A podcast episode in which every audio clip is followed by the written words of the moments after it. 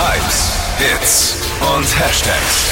Flo Kerschner Show Trend Update. Cash Stuffing ist gerade voll angesagt auf TikTok und da geht's um eine Geldsparmethode.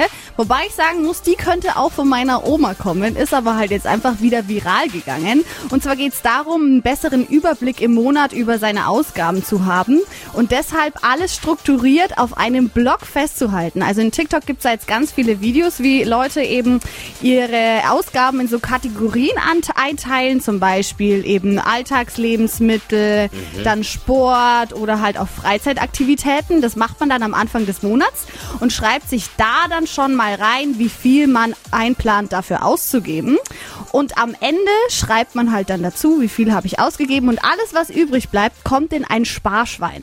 Und dieses Alles gut. Sparschwein ist dann für irgendwas Besonderes gedacht, zum Beispiel für den Urlaub oder für irgendeine Anschaffung, die man eben machen will. Und zack, habt ihr so Monat für Monat einfach Geld ähm, gespart und die Scheine schon mal ähm, für den Urlaub verplant. Ich fürchte nur, dass bei mir die Kohle zu Ende ist, bevor ich überhaupt alle Kategorien befüllt habe.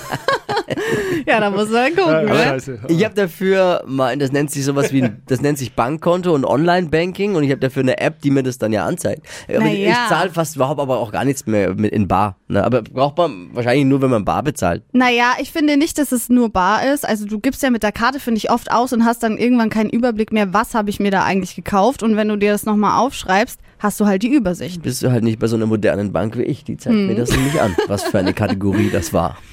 Da muss ich vielleicht die Bank wechseln. Also wir haben euch das auf jeden Fall nochmal zusammengefasst und auch ähm, ein Video dazu aus TikTok, wie das so funktioniert, findet ihr auf hitradio1.de.